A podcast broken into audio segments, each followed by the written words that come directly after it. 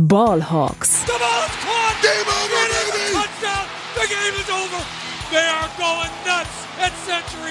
Hey und herzlich willkommen zum offiziellen Podcast der German Seahawkers. Heute mit Max und Simon. Einen wunderschönen guten Tag und herzlich willkommen zu einer weiteren Folge Ballhawks, dem offiziellen Podcast der German Seahawkers. Mein Name ist Max Brending und heute das erste Mal seit langem mal wieder an meiner Seite mein geschätzter Kollege Simon Kell. Ja, guten Abend zusammen. Ja, lang ist es her. Ich weiß gar nicht, wann wir das letzte Mal in, in dieser Zweierkonstellation unterwegs waren. Ähm, wir sprechen heute natürlich, und entschuldigt bitte die Verspätung, über das Spiel der Seahawks gegen die 49ers, über die bittere Niederlage. Und außerdem gibt es noch eine kleine Preview obendrauf äh, auf das Spiel der Seahawks gegen die Kansas City Chiefs. Und ja, wie ihr uns kennt, bevor wir direkt in die Spiele einsteigen, folgen natürlich wie immer kurz und kompakt unsere Seahawks News. Frisch aus dem Lockerroom unsere Seahawks News. Relativ am Ende des Spiels der Seahawks gegen die 49ers musste Tyler Lockett nach einer Handverletzung das Feld verlassen und im Nachhinein kam tatsächlich raus, dass es sich dabei um einen Bruch handelt. Ähm, Simon, hast du da genauere Infos, was, was genau er sich da gebrochen hat? Ja, das war irgendwie eine Zeit lang unklar. Am Anfang hieß es die ganze Zeit Finger. Es scheint aber wohl doch irgendwas in der Hand zu sein, wo jetzt der Finger vielleicht auch biologisch-medizinisch dazugehört. Ich weiß es nicht genau. Also was, irgendwas an der Hand ist kaputt, das wissen wir. Und wir wissen sonst auch tatsächlich nichts Genaues zu Ausfallzeit, sondern nur, dass es einen Eingriff geben wird und dass er ausfallen wird. Gab es den Eingriff nicht sogar schon? Der war schon, genau. Der ja, war schon, genau. Ja. Ja. Also Lockett wurde bereits operiert und wird vermutlich ein paar Spiele verpassen. Da haben sich die Seahawks ein bisschen bedeckt gehalten, hat jetzt natürlich auch nicht trainiert. Ähm, von daher, da muss man jetzt ausgehen, dass er zumindest mal ein bis zwei Spiele verpasst. Und wer weiß, ob es danach überhaupt noch äh, Spiele gibt für die Seahawks, je nachdem, ähm, ob die Playoffs noch in greifbarer Nähe sind, denke ich mal, wird man dann Lockett auch eher schon, als ihn dann da irgendwie unnötigem Risiko auszusetzen, wenn es sowieso um nichts mehr geht. Und äh, ja, besonders im letzten Spiel geht's, glaube ich, wieder gegen die Rams. Und äh, sollten die Rams äh, gewinnen, steigt damit ja automatisch die Draftposition der Seahawks. Auch dadurch, dass der Rams-Pick ja an die Lions geht, mit denen die Seahawks ja in direkter Konkurrenz um die, um die hohen Picks sind. Von daher, falls wir die Playoffs bis dahin schon nicht mehr erreichen können, wäre eine Niederlage gegen Los Angeles am letzten Spieltag gar nicht so verkehrt. Aber das nur so am Rande. Da sprechen wir sicherlich dann nochmal, äh, wenn es soweit ist. Äh, eine weitere Verletzung im Spiel hat Brian Monet erlitten. Er hat eine Kreuzbandverletzung und wandert jetzt leider auf die Injured Reserved Liste. Ich weiß nicht, ist es ein Kreuzbandriss? Ich habe ich hab nur ACL gelesen, aber ich weiß nicht genau, ob es ob's Torn ACL war. Habe ich auch nicht gelesen, tatsächlich, weiß ich nicht. Okay, also auf jeden Fall Kreuzbandverletzung und Injured Reserve. Das heißt, ähm, für diese Saison ist er damit auch raus. Es sei denn, die Seahawks legen einen Playoff-Run hin. Ähm, also zumindest mal vier Spiele. Wenn es kein Kreuzbandriss sein sollte, aber ja, ich denke mal, Kreuzband ist immer schlecht. Ähm, dafür wurde Wide Receiver Laquan Treadwell in den aktiven Kader vom Practice Squad ausberufen, um eben auch die Tiefe auf Wide Receiver wiederherzustellen, die der Verlust von Tyler Lockett jetzt gerissen hat. Gut, dann würde ich sagen, so viel zu den News und ähm, wir widmen uns dem Spiel der Seahawks gegen die 49ers, auch wenn wir da wahrscheinlich ja wieder ein paar schmerzliche Erinnerungen aufreißen müssen. Ist ja jetzt schon ein paar Tage her, fast eine Woche jetzt tatsächlich, ähm, mit dem Abstand, den wir drüber reden. Aber was muss, das muss. Und damit gehen wir rein ins Recap. Let's Talk Turkey. Der Rückblick. 13 zu 21 hieß es am Ende aus Sicht der Seahawks. Und es wäre natürlich kein Seahawks-Spiel, wenn sie es kurz vor Schluss nicht noch irgendwie ein bisschen spannend gemacht hätten, nachdem das Spiel ja wirklich lange Zeit vor sich hin dümpelte und die Seattle eigentlich kaum ein Lebenszeichen von sich gegeben hat. Ähm, ja, Simon, wie, wie hast du das Spiel erlebt? Hast du am Ende dann auch noch mal kurz Hoffnung geschöpft, die dann erneut ähm, zerstört wurde, oder ähm, warst du die ganze Zeit noch äh, zu deprimiert? Also ich muss dazu sagen, ich habe das Spiel, ähm, den größten Teil des Spiels äh, live gesehen und bin dann aber irgendwann pennen gegangen, weil ich keine Hoffnung mehr hatte.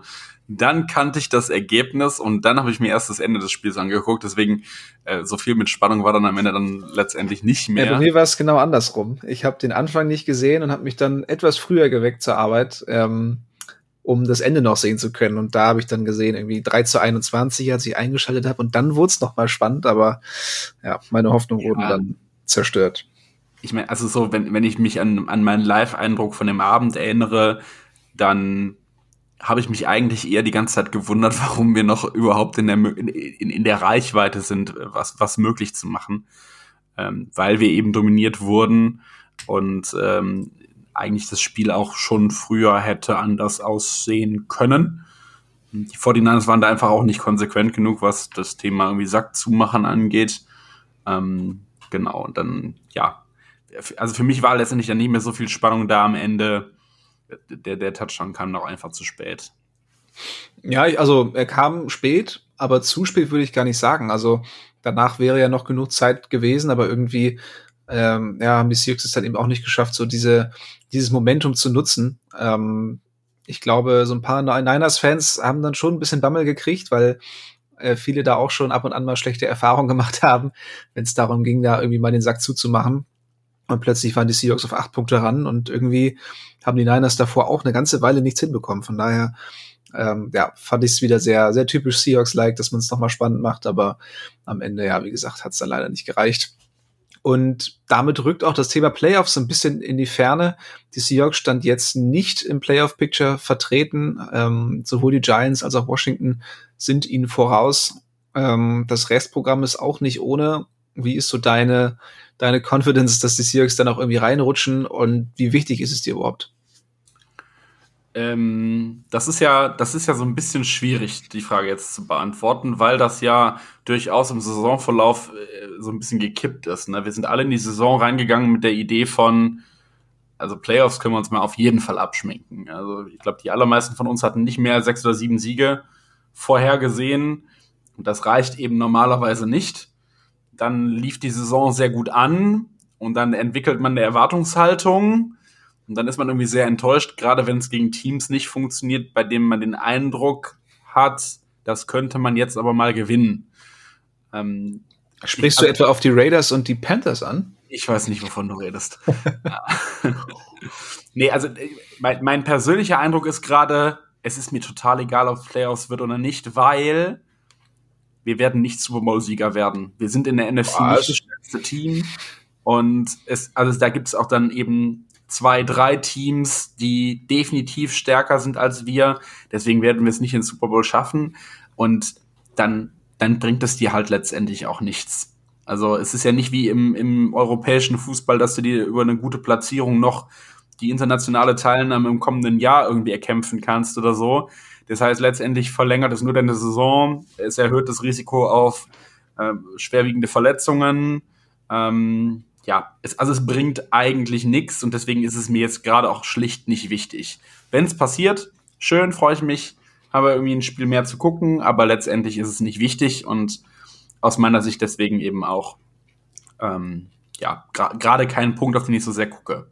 Ja. Und mein, mein Mut, was das angeht, ist tatsächlich auch gerade eben durch die beiden angesprochenen Spiele etwas gesunken. Ja, absolut. Also man hat äh, gerade nicht so das Gefühl, dass dieses Team in der Lage ist, sich nochmal aufzuraffen und einen, einen Endspurt hinzulegen. Also der Anfang der Saison war schwach, dann gab es dieses Aufbäumen und alle waren echt gehypt und jetzt ist gerade wieder so eine ziemliche Downphase. Einige Niederlagen jetzt hintereinander.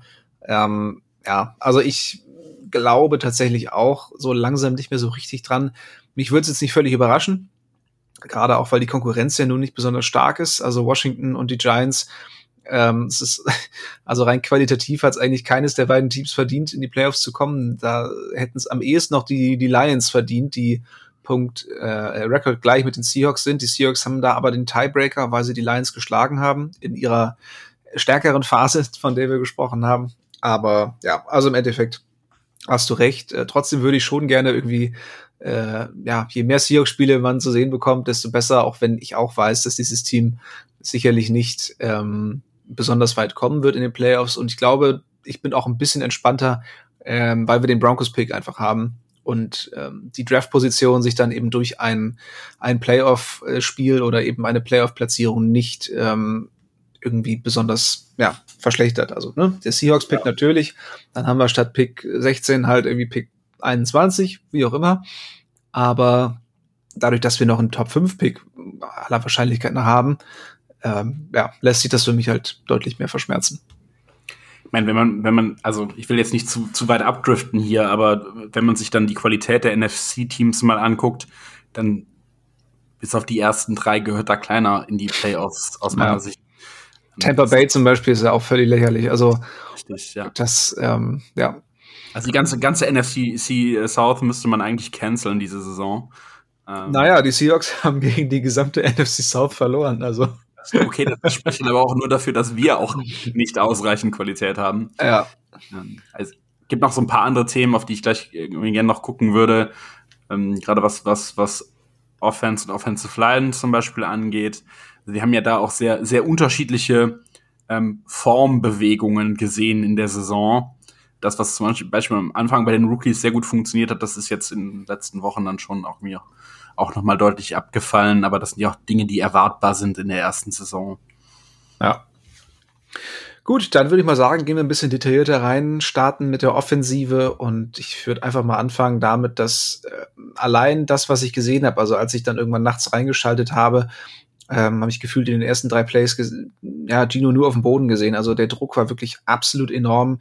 Die Offensive Line war wirklich völlig überfordert, gerade von von gerade mit Nick Bosa, aber auch der gesamten Defensive Line der 49ers. Also das war ein absolutes Lehrstück. Beide Rookies, sowohl äh, Charles Cross als auch Abram Lucas hatten auf ihren Seiten mit Nick Bosa zu tun und wurden wirklich vorgeführt, muss man sagen. Also Cross hat es über weite Strecken in der ersten Halbzeit noch ganz solide gemacht, aber ist dann auch echt immer wieder eingebrochen. Lucas auch zum Teil wirklich ähm, ja ganz schön bloßgestellt vom vom Star Pass Rusher, der gute Chancen hat, der Defensive Player of the Year zu werden. Also das sah alles andere als schön aus, aber ja, du hast es eben angesprochen. Natürlich, es sind immer noch die Rookie Seasons. Ähm, sowas gegen, gegen so einen Star-Pass-Rusher in der ersten Saison ist wahrscheinlich einfach nur gut, dass sie, dass sie die Möglichkeit haben, zweimal im Jahr sich mit so jemandem zu messen und daran hoffentlich dann auch wachsen. Also ich weiß nicht, hast du etwas ähm, weniger drastische Worte für unsere Offensive Line im, im Pass-Blocking oder hast du es ähnlich gesehen? Nee, überhaupt nicht. Und sie sind vor allem auch überhaupt gar nicht ins Spiel gekommen. Ähm, ich glaube, wir hatten nach dem ersten Quarter minus eins oder plus eins Offensive Net Yards in drei Drives. Und ich glaube, das, das, sagt, das sagt wirklich alles über die Performance der Offense in diesem Spiel aus. Und es ist halt über das Spiel hinweg auch nicht deutlich besser geworden. Da kam dann das, das eine Field Goal noch in der, in der ähm, ersten Halbzeit. Ähm, aber letztendlich war es das an, an großartigen offensiven Aktionen. Aber der Fumble dann noch, ärgerlich. Ähm, aber ja, also die ganze Offense hat einfach nicht gut funktioniert. In der zweiten Halbzeit wurde es etwas besser, aber jetzt auch nicht so mega. Da sind die Drives zumindest länger geworden, was man natürlich auch irgendwie immer daran liegen kann, dass ähm, die 49ers einfach so ein bisschen weniger pushy waren und ähm, ja. Aber sonst, also mein, mein Bild, Blick, Bild oder Blicktest hat genau das gezeigt, was du ähm, auch eben schon angesprochen hast. Völlige Überforderung der Line. Man muss aber dann halt auch immer sagen, es war eben die 49ers, die Line auf der anderen Seite, ähm, die einfach auch einen überragend guten Job gemacht hat. Ja, absolut. Ähm, also Gino hat einmal überhaupt nur versucht, einen Pass über 20 Yards anzubringen, was natürlich einerseits für ihn spricht, dass er den Ball nicht einfach auf gut Glück äh, tief feuert, obwohl irgendwie alles dicht ist. Aber ja, es war eben nicht nur der Pass Rush der 49ers, der immer sehr schnell da war.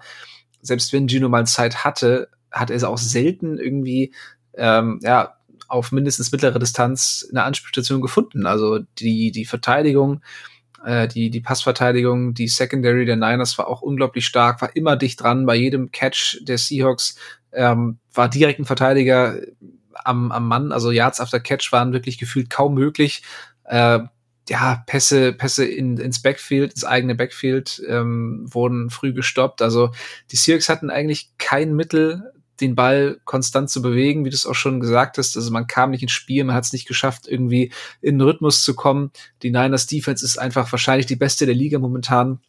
Ähm, ja, aber auch das Laufspiel. Also ich, ich meine, Kenneth Walker war zurück, aber abgesehen von, von dem äh, von einem langen Catch and Run. Ähm, Ende der zweiten Halbzeit war da auch nicht so viel. Also machst du dir so ein bisschen Sorgen auch über das Laufspiel, weil das ist ja auch immer eine Scheme-Frage, immer eine Frage, ähm, ne, wie gut ist die Line, die für den Running Back blockt, aber irgendwie funktioniert das auch seit einigen Wochen nicht und man ist eher immer wieder angewiesen darauf, dass Kenneth Walker irgendwie ein Big Play macht.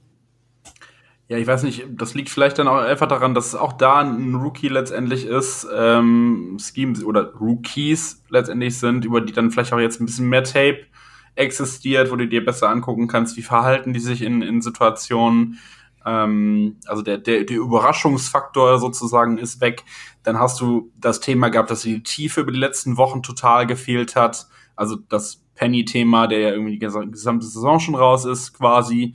Ähm, und dann auch die, die, die qualitative Tiefe dahinter noch äh, durch die ganzen Verletzungen im Running Back Room. Äh, dann bist, kannst du dir nie so sicher sein, wie fit äh, Walker wirklich war. Also ich glaube, da kommen dann wahnsinnig viele Faktoren zusammen und ich würde das jetzt nicht oder gerade vielleicht noch nicht an, an Scheme festmachen. Das ist schon ein Ding der letzten Wochen, ohne Frage. Da waren aber auch einfach wirklich extrem dominante D-Lines dabei. Ähm, wenn ich mal noch Richtung Raiders denke zum Beispiel, dann äh, ja. Was fehlt dir momentan an der Offense? Also was würdest du gerne mehr sehen? Was hättest du gegen die 49ers vielleicht auch gerne mehr gesehen? Also ich bin, ich bin eigentlich prinzipiell ein Fan davon, dass man gerade in diese Spiele, in die man als klarer Underdog reingeht, ähm, mehr mit einer Friss- oder Stirb-Mentalität reingeht. Ähm, weil im Zweifel darfst du dann so ein Spiel auch gerade in so einer, es ist ja dann doch irgendwie immer noch zumindest eine halbe Umbruchsaison, darfst du so ein Spiel im Zweifel dann auch mal hoch verlieren. Das ist ja kein Thema. Ähm, aber dann einfach ein bisschen mehr Risiko dazu gehen, ähm, natürlich spricht das für Gino, wenn er, dass er die, die tiefen Bälle dann nicht äh, einfach so rausfeuert, aber das Risiko musste dann vielleicht in solchen Spielen auch mal gehen, um den Erfolg haben zu können. Ähm, und wir haben ganz am Anfang, es war zwar nicht erfolgreich, aber wir haben auch noch mal angefangen, ein bisschen mit Trickplays äh, zu spielen. Und das fände ich auch gerade in so einer Saison äh, durchaus ein probates Mittel gegen sehr starke Gegner, ähm, bei denen du vielleicht schon scheme-mäßig vorher weißt oder auch qualitätsmäßig vorher weißt, das wird ein harter, hartes, hartes, äh, werden, wird eine harte Stunde quasi, ähm, da mehr in die Richtung einzubauen. Das, also Kreativität ist gerade wieder so ein Thema aus meiner Sicht. Naja. Ja, also ich, ich hätte es auch tatsächlich ganz gern gesehen, wenn die Titans mal wieder ein bisschen mehr eingebunden worden wären. Das hat man gefühlt auch zu Beginn oder zur frühen Mitte der Saison mehr gesehen in diesem Fall war es ja jetzt dann auch erst so richtig bei dem, bei dem Touchdown zu sehen auf Noah Fan, dass man da ähm, ihn, ihn ganz gut freischemen konnte. Insgesamt, ja, kam mir das, wie gesagt, etwas zu kurz. Ich glaube, mit der Art und Weise, wenn man, wenn man ja, so ein Drive beginnt mit vielen schnellen, kurzen Pässen auf, auf Fant, auf Disley äh, und auf Parkinson, dann kann man da gleich mal ein bisschen Druck rausnehmen. Ähm, gerne auch das irgendwie so ein bisschen schemen, dass die Defense auseinandergezogen wird. Das haben die, die 49ers, da kommen wir gleich noch zu, extrem gut gemacht. Auch beim Touchdown von George Kittle. Und da, ja, äh, du hast von Kreativität gesprochen. Das ist ja auch eine Art von Kreativität äh, in den Schemes, das eben mit den, mit den Routen dann auch so zu lösen, dass man, dass man einfach ein bisschen flexibler wird und ähm, ja, seine Leute einfach ein bisschen besser verteilt. Ja, also du hast gerade schon quasi angesprochen, ne? also gerade gra der erste Kittel-Touchdown war ein Traum ja. in einem Play. Ja. Da können wir sonst gleich auch direkt mit anschließen. Ähm, das wäre jetzt mein, mein, das wären jetzt meine Takes zur Offense gewesen. Gino war, ja, wie gesagt, also nicht berauschend, aber trotzdem auch wenig Fehler, zumindest keine, keine schwerwiegenden Fehler. Ähm, aber ja, er wurde eben extrem limitiert äh, durch den Druck und ich glaube, das hätte, wäre jedem Quarterback schwer gefallen, unter solchen Bedingungen da irgendwie ein Spiel aufzuziehen. Von daher, ja, von mir aus können wir zur Defense springen, wenn du magst. Ja, gerne. Und da war ich ja erstmal positiv überrascht. Ich weiß nicht, wie du siehst, dass McCaffrey unter 200 Yards da ausgegangen ist. wie, hast du, wie hast du die Laufverteidigung erlebt, gesehen? Also es war nicht so, so katastrophal wie die Wochen davor. Äh, mich hat es ein bisschen gewundert, weil ich eigentlich gerade gegen Shanahan damit gerechnet hätte, dass wir übel vernascht werden. Ähm, aber ja, also solide wäre jetzt vielleicht zu viel gesagt, aber auf dem Weg der Besserung befindlich. Ähm, Wäre wär jetzt so, so meine Einschätzung zur, zur Run-Defense. Ähm, ja, auch die 49ers haben uns nicht dominiert über das ganze Spiel. Ähm, waren auch wahnsinnig viele Punts dabei und wahnsinnig viele kurze Drives dabei. Ähm, sie waren halt die, die klare, das, das klare Quäntchen besser, aber eben auch kein völlig überragendes Team, was da auf der Gegenseite stand. Ja, über weite Strecken, beziehungsweise ab und an war dann sowohl von Shanahan als von Carroll auch wieder so ein bisschen Angsthasen-Football zu sehen. Ja. Viele Punts ja. teilweise auch in Situationen, in denen man sich dachte, so, hey, geh doch einfach dafür. Oder ja, ähm, ja das war dazu auch irgendwie, ich habe ähm, im, im, Spiel Washington gegen die Giants hat Washington, glaube ich, von der eigenen 37 gepantet. Also äh, da kamen bei mir auch ziemliche Seahawks-Vibes auf. Ähm, nee, aber genau, Laufverteidigung insgesamt, glaube ich, ähm, ja, etwas besser, als man, als man hätte erwarten dürfen. Dafür hat man eben gesehen, was für ein genialer Playcaller äh, Shanahan einfach auch ist. Ja. Also ähm, du hattest eben schon das, das Play mit Kittel, mit dem Touch schon angesprochen. Führ uns da gerne mal ein bisschen durch. Ähm, was, was ist da passiert? Wie konnte er da so frei werden? Ja, also letztendlich ähm, war, waren das war ein Passing Play und ähm, auf rechts und auf links hatten sich Receiver oder Running Back, ich weiß keine mehr genau, wer da stand, ähm, Spieler positioniert, die ja eher, eher so Richtung, ja, keine Slants, aber halt, halt Routen nach außen gelaufen sind. Ähm, und Purdy hat sowohl rechts als auch links einmal angetäuscht ähm, und damit die Mitte aufgemacht, in der dann Kittel genau zwischen Safeties und Linebackern stand und perfekt auf der Seam den Ball fangen konnte, der dann von Purdy auch gut serviert wurde und quasi Walk-off, ich glaube untouched war er nicht, aber zumindest äh, relativ easy durch die Endzone, in, in die Endzone marschieren konnte. Das war ja. schon scheme-technisch äh, aller, allererste Sahne und von der, von der Defense einfach ja, nicht gut gelesen ist dann vielleicht auch zu, zu, zu viel gesagt, aber ähm, halt, halt falsch reagiert im falschen Moment. Ähm, mhm. Ja. Ja. ja. Man, man, man kann sie natürlich nicht für alles irgendwie verantwortlich machen, aber auch da dann natürlich äh, jemanden wie George Kittle da so alleine ziehen zu lassen, äh, da muss auch irgendwas in der Abstimmung nicht gestimmt haben. Ich habe irgendwie gehört, dass das Woolen da ein bisschen, ein bisschen schlecht aussah im Nachhinein. Zumindest hat man das angenommen, haben die Experten das angenommen, die sich das Tape angeschaut haben. Ähm, genau wissen kannst es ja nicht, wer da wo stehen sollte, aber ja, das hätte man auf jeden Fall noch mal etwas, etwas eleganter lösen können. Ähm, insgesamt denke ich auch, also Brock Purdy sieht mir nach wie vor nicht aus wie ein MVP-Level Quarterback, auch wenn seine, seine Advanced Stats alle ziemlich gut sind, was, was EPA per Play angeht. Aber ja, er bekommt einfach die nötige Zeit und die nötige Sicherheit, ähm, und spielt dann auch einfach sehr sicher. Also er hat schon ziemliche Ähnlichkeiten mit, mit Garoppolo, was seine Spielweise angeht. Und ähm, ja, das machen die Niners dann auch einfach gut, ähm, dass sie ihn sehr gut aussehen lassen. Er macht auch keine Fehler oder wenig Fehler, zumindest keine haarsträubenden Fehler dennoch denke ich, wenn man, wenn man ihn mehr unter Druck gesetzt hätte, wenn die, wenn die Defensive Line, der Pass Rush da irgendwie mal ein bisschen besser durchgekommen wäre, hätte man hier und da auch zu Fehlern zwingen können. Ich meine, das ist immer noch ein, ein Rookie, der, der an letzter Stelle gedraftet wurde, also fast quasi undrafted Free Agent. Ähm, von daher, ja, hätte man, aber das ist ja auch ein Problem, dass die Seahawks eigentlich die, die ganze Saison über haben, der Pass Rush, ähm, der nicht besonders gut funktioniert. Da braucht man wirklich dringend ein Upgrade. Ähm, ja, ansonsten ist zu Defense irgendwie nicht so viel zu sagen. Ähm, ich weiß nicht, ob du da noch äh, irgendwelche Takes hast, aber es gab jetzt keine, keine ganz schlechten Plays, äh, abgesehen von, von dem Kittel, äh, Kittel Touchdown. Ähm, ist mir aber auch ansonsten wenig wirklich positiv aufgefallen. Wie gesagt, Pass Rush hielt sich in Grenzen. Ähm, Woolen hat äh, die, die Yards after Catch äh, Fähigkeiten der Niners immer ganz gut limitieren können. Ähm, ja, ich weiß nicht. Hast du noch einen Take zu Defense? Naja, ehrlicherweise, ähm, das war schon eher eher eine schlechtere Leistung auch der Passverteidigung wieder, äh, habe ich den Eindruck. Ähm, nicht viel gezeigt, was irgendwie außergewöhnlich wäre. Solche Spiele gewinnst du über Kreativität, haben wir eben schon gesagt, ne? Und Turnover, da war jetzt dann auch irgendwie nix. Ähm, gut, wenn, der, wenn die Gegenseite keine Fehler macht, dann, dann kannst du noch so sehr irgendwie auf Turnover hoffen, aber ähm, also es war jetzt einfach nichts dabei, was irgendwie besonders gewesen wäre. Und mit dem Stand des Kaders, auf dem wir gerade sind, können wir Spiele nur gewesen, äh, gewinnen, wenn wir besonders sind oder ja, wenn es halt ähm, sehr schwache Teams auf der Gegenseite sind. Und das war beides nicht gegeben. Das war bisher in der Saison viel häufiger gegeben. Das führt dann halt auch dazu, dass du ähm, so ein Spiel verlierst. Ja. Ja, Fazit, die Seahawks wurden gesweept von den 49ers. Ähm, ist schon sehr lange her, glaube ich, dass das das letzte Mal passiert ist. Ist natürlich gerade gegen den Erzrivalen extrem ärgerlich. Die Niners konnten damit jetzt auch die Division clinchen, sind damit Division-Sieger, safe in den Playoffs und die Seahawks müssen weiter bangen. Ähm, ja, und wir können nur hoffen, dass es besser wird im nächsten Spiel, über das wir jetzt mit euch sprechen. No Repeat Friday, die Vorschau.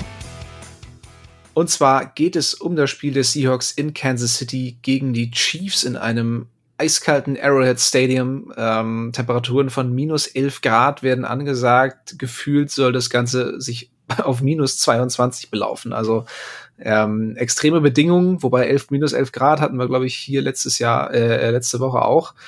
Ähm, aber das waren gefühlt, glaube ich, keine minus 22.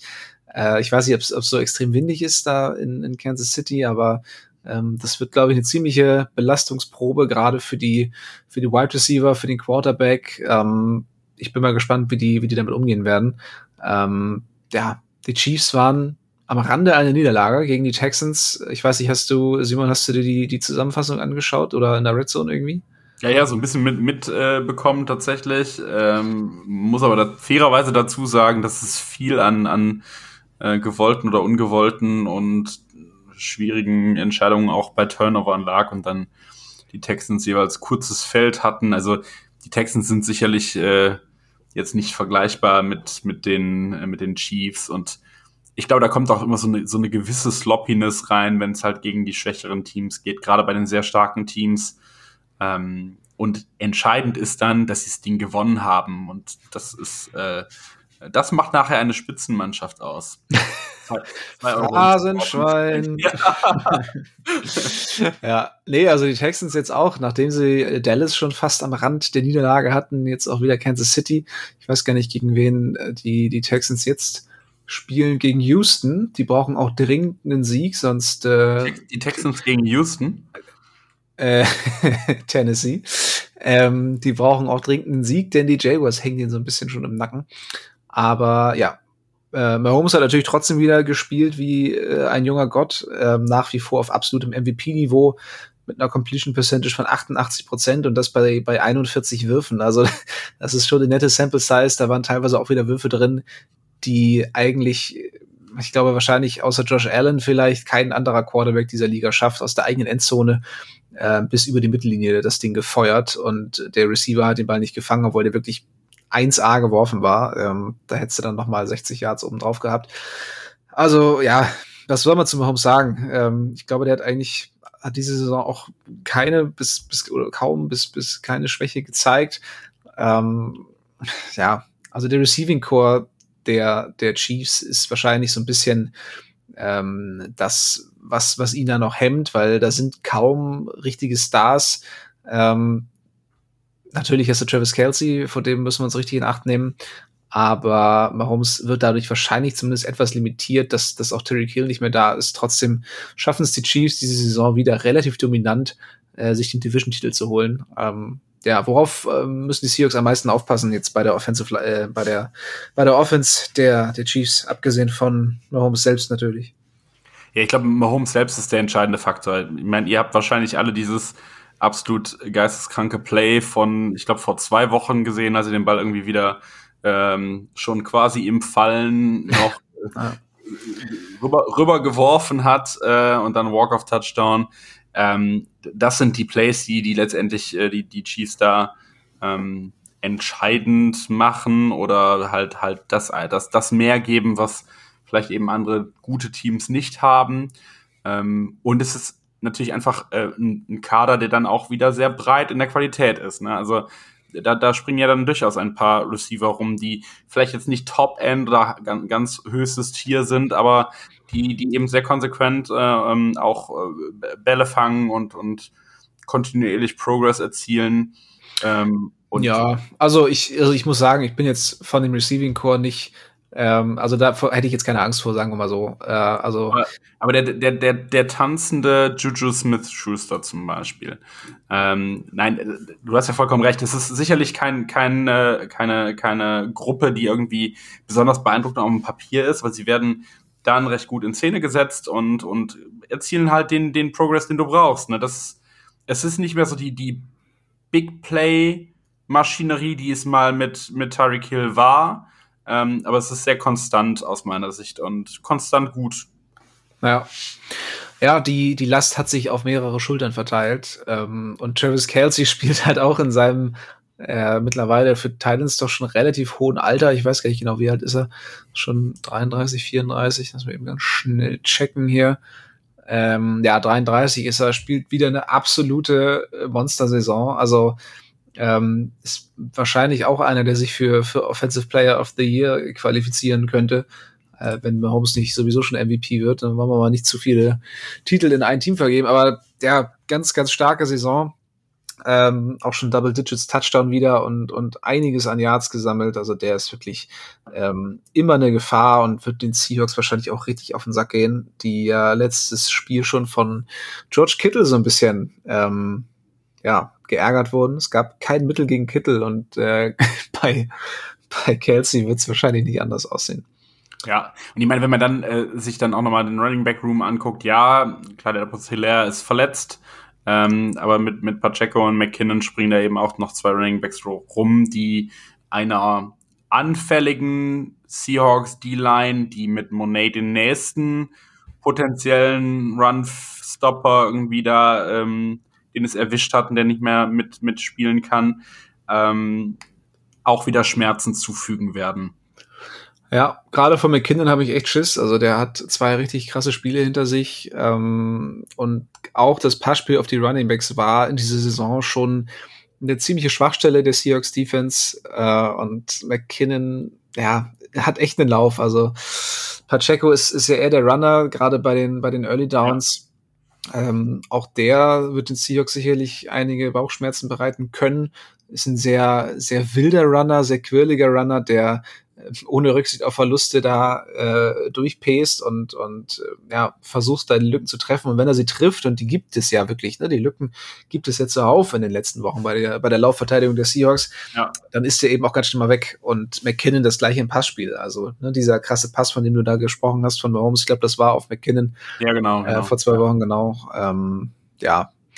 Also da werden wir wenig Spaß dran haben, fürchte ich. Ähm, Kommen wir zur anderen Seite des Balles noch kurz. Ähm, der Ausfall von Lockett wird sicherlich schwer wiegen. Lockett spielt eine richtig, richtig gute Saison. Jetzt ohne die Verletzung, ja, hätte ich mir auch vorstellen können, dass er im Pro Bowl landet. Glaubst du, die Seahawks schaffen das, das zu kompensieren mit Metcalf, mit, mit Goodwin äh, und den Titans? Wie, wie wird das Running Back sich entwickeln? Hast du da irgendwie eine Prognose?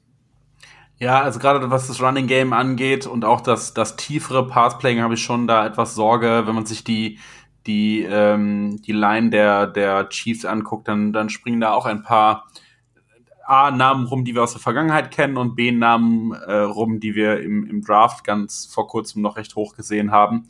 Ähm, das wird auch ein langer Abend für unsere O-Line wieder. Ähm, und auch die, die Cornerbacks der, der Chiefs äh, spielen schon eher im höheren Tier mit. Ähm, genau, und äh, das, das äh, wird, kann, kann ich mir schon noch vorstellen, dass es fies wird. Da kann ich mir eher vorstellen, dass irgendwie was über die Mitte halt über die, die ähm, Thailands geht. Ja. Aber ich würde sagen, also ich würde, ich, ich glaube, das könnte ein, Goodwin-Spiel werden.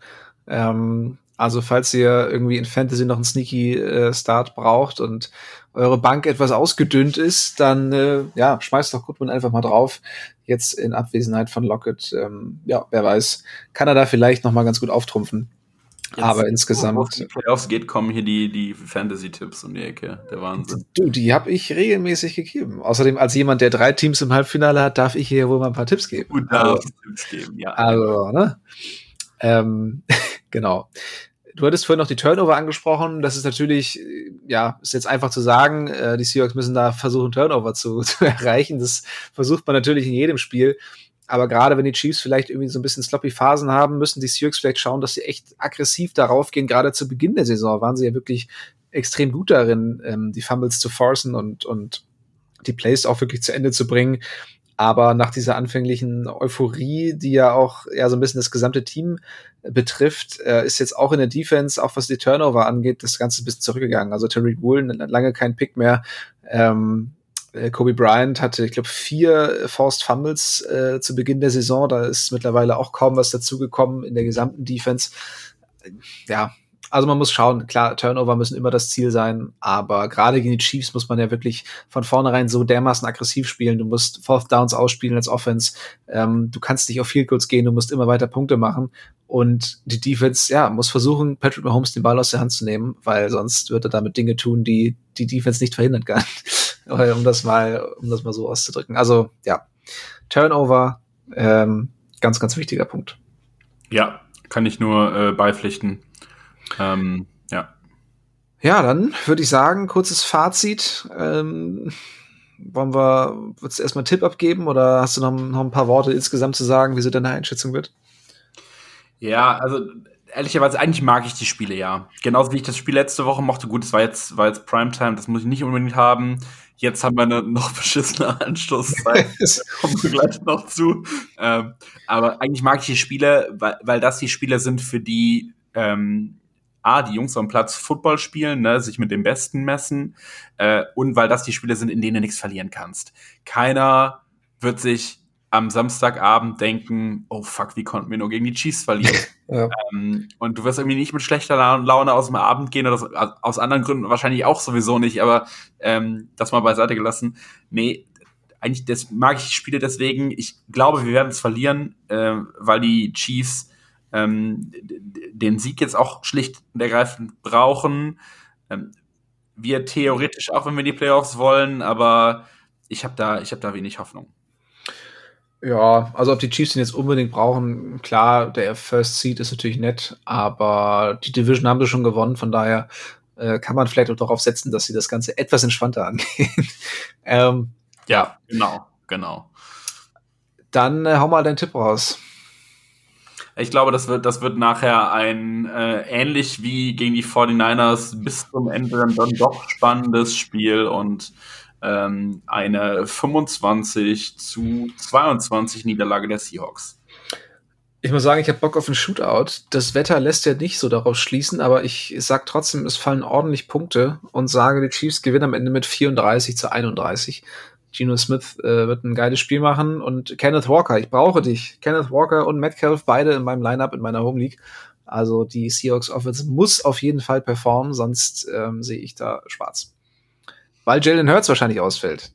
Jalen Hurts hat mich durch die Regular Season getragen, hat mir mein äh, mein, mein Viertelfinale quasi single-handedly gewonnen und jetzt äh, fällt er wahrscheinlich aus. Das ist, das ist einfach traurig ich drücke dir die Daumen, dass äh, Gino dann besser performt.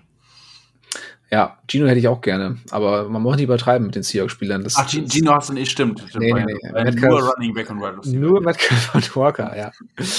Gut, dann würde ich sagen, äh, vielen Dank fürs Zuhören und nochmal dickes. Ey, ey, ey, ey, stopp, stopp, stopp. Was, was? Ja. Ach, stimmt, wir müssen ja, ja, stimmt. Wir müssen ja auch diese unchristliche Anstoßzeit ansprechen. Diesmal passt es tatsächlich auch. Ähm, beziehungsweise die Anstoßzeit ist sehr christlich, was ähm, uns in dem Fall nicht so richtig zu Pass kommt. Und zwar spielen die Seahawks am Samstag, am Heiligabend um 19 Uhr, also die Uhrzeit, an der wir wahrscheinlich alle mit unseren Liebsten äh, hoffentlich äh, am Tisch sitzen und ähm, ja, ein, ein Weihnachtsmahl unserer Wahl genießen. Ähm, ja, da muss dann Football auch mal zurückstehen, Family First und ähm, für alle, die äh, mit Weihnachten nichts am Hut haben, also für alle unsere äh, jüdischen, muslimischen Zuhörer oder alle, die einfach keinen Bock auf Weihnachten haben, das Spiel wird übertragen auf dem Game Pass und auf The Zone, also alle, alle The Zone Inhaber können sich auch freuen, können das Spiel live sehen. Ähm, ja, für die Seahawks eigentlich nur noch Must-Win-Games jetzt, wenn man in die Playoffs kommen möchte. Aber wir haben es schon eben gesagt, wir glauben nicht so richtig dran, auch wenn wir beide nicht völlig überrascht werden. Also, ne, es ist so ein typisches Seahawks, so ein typischer Seahawks-Sieg, nachdem man wochenlang gegen die Crap-Teams verloren hat, dann auf einmal gegen eines der stärksten der Liga zu gewinnen. Das klingt schon irgendwie nach Seattle.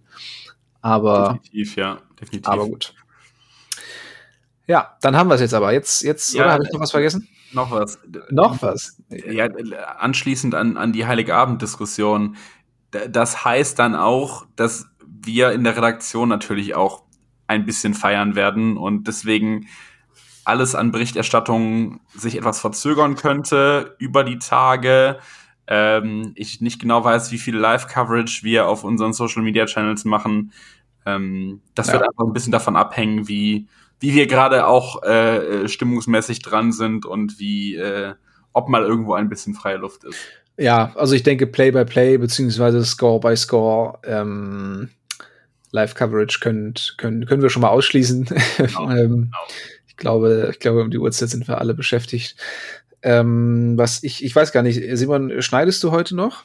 Ja, mach ich. Perfekt. Dann kann ich noch ankündigen, dass ich tatsächlich morgen äh, beziehungsweise äh, Donnerstag ähm, um circa 20.10 Uhr äh, in einem Twitch-Livestream zu Gast sein werde beim Podcast der, der Chiefs. Jetzt, den Namen habe ich gerade leider nicht parat, ähm, aber werden wir bei Social Media dann hoffentlich bei Zeiten teilen können.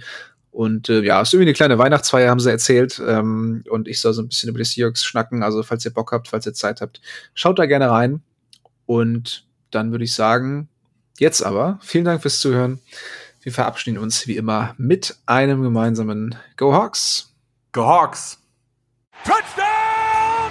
Seahawks! Weitere Infos zu den German Seahawkers gibt's natürlich auch auf unserer Website unter germanseahawkers.com.